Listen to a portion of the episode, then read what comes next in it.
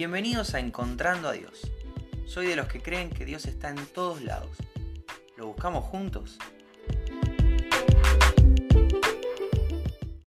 Hola, ¿cómo estás? Bienvenido, bienvenida al episodio de Encontrando a Dios. Hoy es 17 de agosto y te quiero contar que me encuentro a Dios en un testimonio. Una persona estaba contando cómo tiene una tuvo en realidad hace ya algún tiempo una crisis de fe. Ella se acerca a la iglesia buscando una situación para un dolor muy grande que estaba llevando. Y la persona con la que habla, tal vez por desconocimiento, tal vez por no tener el coraje de decirle la verdad de la milanesa, o quién sabe por qué, la persona con la que habla le dice, Jesús se va a llevar todos tus dolores.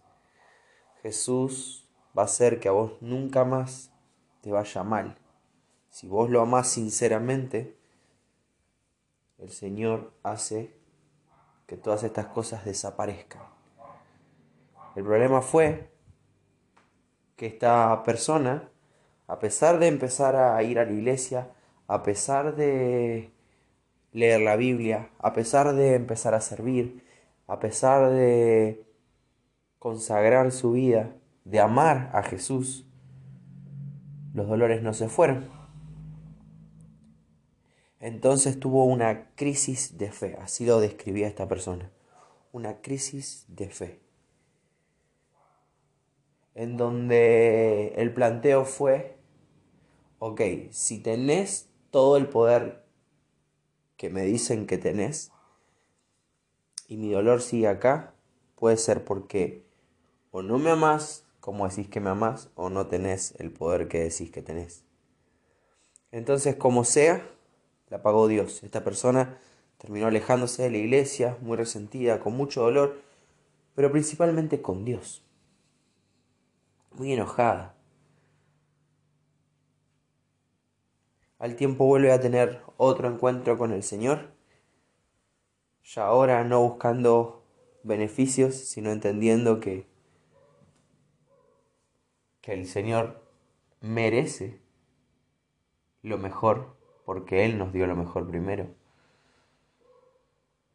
Y tiene una vida renovada en su fe y, y bueno, empieza de nuevo, ¿no? El dolor a veces vuelve, las situaciones malas a veces vuelven. La diferencia es que ahora cuenta con, con el abrazo de Jesús, que ahora cuenta con la guía del Espíritu, que ahora tiene herramientas espirituales para salir adelante. La diferencia ahora es que su esperanza no está en tener una buena vida acá, su esperanza está en tener una buena vida eterna junto al Padre. Entonces, bueno, cambia completamente de paradigma. Y en este testimonio me encuentro a Dios. Hoy te quiero compartir algunos versículos que espero sean de bendición para vos. Que espero te sirvan, te alienten. De primera mano puede ser un poco desalentador lo que te quiero contar. Pero si lo dejas macerar un poquito, si lo pensás un poco, si lo llevas en oración al Señor, cuando entendemos estas verdades, podemos evolucionar, podemos reprogramar todo nuestro estilo de vida. Te estoy hablando del dolor. Y el dolor en Jesús. La realidad es que los hijos de Dios no estamos exentos de pasarla mal, no estamos exentos de que nos duela física o sentimentalmente algo, ¿no? Las cosas las cosas con las que nos involucramos nos tocan. Una pérdida, una enfermedad, todo eso no es ajeno al Hijo de Dios. Que alguien te deje hablar, que te odien, eso no es ajeno al Hijo de Dios. No es que el Hijo de Dios es la persona más popular del mundo y todo el mundo lo quiere y todo el mundo lo ama y todo el mundo lo va a tratar bien porque es Hijo de Dios. no es que no le van a robar, no es que la inflación no le afecta. No, no. Isaías 53, 3 es una profecía que está hablando de Jesús. Y está en pasado, pero la profecía es a futuro. Hoy para nosotros vuelve a estar en pasado. ¿Cómo es esto? Bueno, Isaías tiene, tiene esta profecía hablando de Jesús antes de que Jesús naciera. Jesús ya nació, creció, murió, resucitó, ascendió, está en el cielo y vuelve a buscar a su iglesia. Entonces lo que vamos a leer está en pasado, aunque fue escrito antes de que pasara. Bueno, no te quiero marear. Isaías 53, 3 dice, fue despreciado y desechado de los hombres varón de dolores y experimentado en aflicción. Y como uno de quien los hombres esconden el rostro, fue despreciado y no lo estimamos. Bien, esta profecía tenía que ver con cómo, cómo Jesús, cómo iba a ser la vida de Jesús acá en la tierra. Varón de dolores, experimentado en aflicción, experimentado en quebranto, dice otra versión. Uno como de quien los hombres esconden el rostro, no lo querían ni mirar. Fue despreciado, no lo estimamos. Te digo esto porque a veces creemos que tenemos el privilegio por ser hijos de Dios de no sufrir nunca más. Yo soy hijo de Dios. A mí las cosas me tienen que salir bien. ¿Por qué? Porque soy hijo del rey. Porque soy hijo del dueño de todo esto. A mí me tiene que ir bien.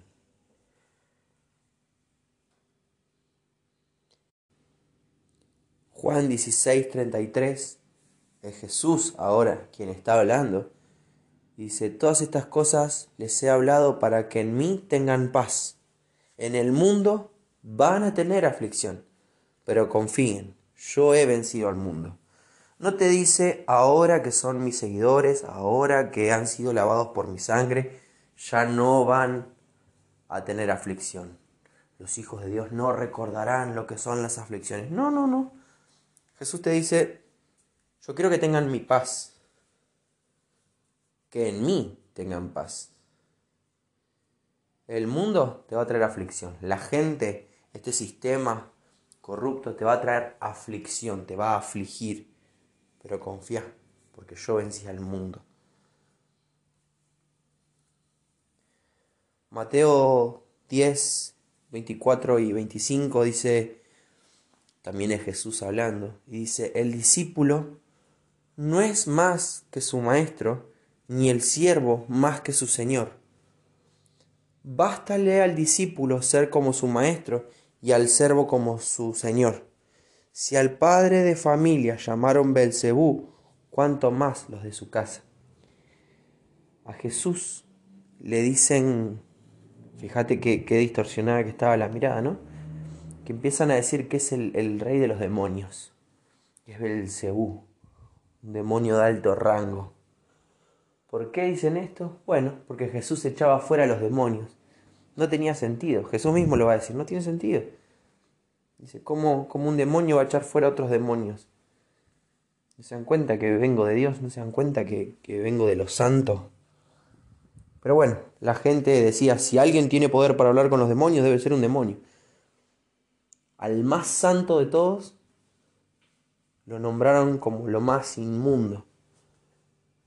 Y él está diciendo, ¿cómo esperás, si sos mi discípulo, si sos mi seguidor, no ser igual que tu maestro. No te hablo siempre, y hago mucho hincapié en esto cada vez que puedo, de que nosotros ahora tenemos la vida de Cristo.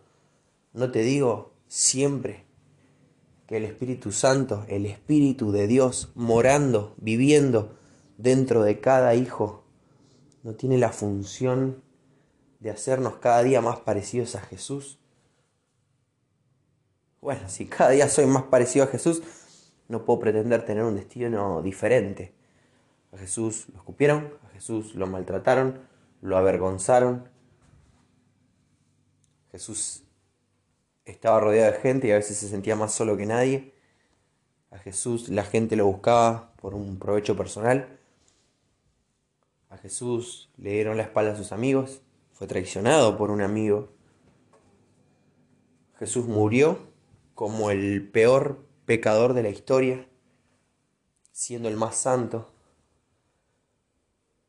Entonces, si estamos siendo parte de un proceso del Espíritu Santo para parecernos a Cristo, porque entendemos que el único que puede darle la gloria al Padre es Jesús. Necesito entonces parecerme a Jesús. ¿Cómo no voy a tener un destino similar? ¿Cómo me va a sorprender cuando la gente me deje de hablar? Cuando la gente se me acerque por algún beneficio. ¿Cómo me va a sorprender cuando me escupan en la cara, cuando me peguen? Bueno, ya ahí no hay, bueno, por lo menos no en Argentina, y hasta hoy, eh, crucifixiones, ¿no? Para los delincuentes. Pero ¿cómo no puedo esperar tener aflicciones? ¿Cómo no puedo esperar sentir dolor? Si mi maestro, si mi Señor fue varón de dolores. ¿Cómo no puedo esperar sentirme quebrantado o con aflicciones? Si mi Señor fue llamado experimentado, tenía un máster en quebranto, en aflicción. ¿Cómo me voy a enojar cuando la gente me dé vuelta la cara? Si dice Isaías 53, que era y como uno de quien los hombres esconden su rostro, no lo quieren ni mirar. No me puede sorprender, es lo que me espera. Ahora, por eso te decía al principio que esto puede llegar a ser desalentador. Cortamos acá y es un bajón. ¿Por qué entonces te embarcarías en esta aventura de ser cristiano? Sabiendo todo esto, ok, el dolor no se va. Ah, bueno, no solo no se va, sino que ahora tengo que, parecerme a alguien que es experimentado en quebrantos y aflicciones, que es varón de dolor, o sea, me, me espera muchísimo dolor. Bueno, la esperanza es esta, ¿no? Que en Jesús tenemos paz, porque Él venció al mundo. Que en Jesús tenemos una vida eterna, donde no va a haber más dolor, donde no va a haber más separación, donde no va a haber más vergüenza, donde no va a haber más aflicciones, no va a haber más quebranto, porque vamos a estar completamente llenos durante toda la eternidad para disfrutar al Padre. El gancho para ir al cielo no es todas estas cosas que no va a haber, no va a haber dolor, no va a haber llanto, no. No, no, no, eso va a estar bueno. Vamos al cielo porque está Cristo. Vamos a ir donde esté Cristo. Si está en el cielo, vamos para el cielo. Pero y sé que es un desafío. Y muchas veces me lo he planteado y muchas veces le he preguntado al Señor, ¿por qué tengo que pasar por esto? ¿Por qué tengo que atravesar esta situación? ¿Por qué me duele así el pecho? ¿Por qué doy vueltas en la cama? ¿Por qué no puedo dormir?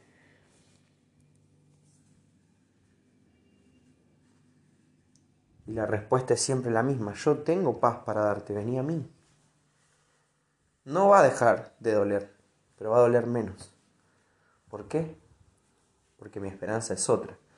Lo que me duele, lo que me duele hoy acá en esta vida, mañana va a ser un triunfo para la gloria del Señor. Entonces no tiene que ver con si sos bueno o sos malo, si sos o no sos hijo de Dios. Aflicciones, situaciones dolorosas, vamos a pasar todos. La cosa es qué haces con eso. Para la gloria de Dios para deshonra a Dios, para exaltar su nombre, para enojarte con su nombre. No digo que sea fácil, es un proceso. Yo mismo tengo mis momentos, a veces mejores y a veces no tanto, pero tratando de no quitar, de que nada me quite la mirada del cielo. Y eso que tal vez yo elegiría no vivir, no me gusta esta situación. Trato de aprovecharla para formarme, o en realidad que el Señor me forme más a la imagen de Cristo. Y eso que me gusta me lleva a los pies de Jesús para darle gracias y gloria, porque no siendo merecedor de nada, el Señor me da todo. Desde vida eterna para abajo, lo que se te ocurre. Así que esto te quería compartir hoy, espero que sea de bendición para tu vida. No quiero desanimarte, por el contrario, te quiero animar. Que si estás pasando una situación o conoces a alguien que está pasando una situación dura, hablale de Jesús. No porque esos dolores van a desaparecer, sino porque esos dolores van a tener un propósito. Porque esos dolores nos van a recordar que estamos vivos y que esto dura poco. Esos dolores nos van a recordar que nuestro Maestro ya los pasó y en Él tenemos paz. Te dejo un abrazo bien grande y si Dios quiere nos volvemos a encontrar mañana.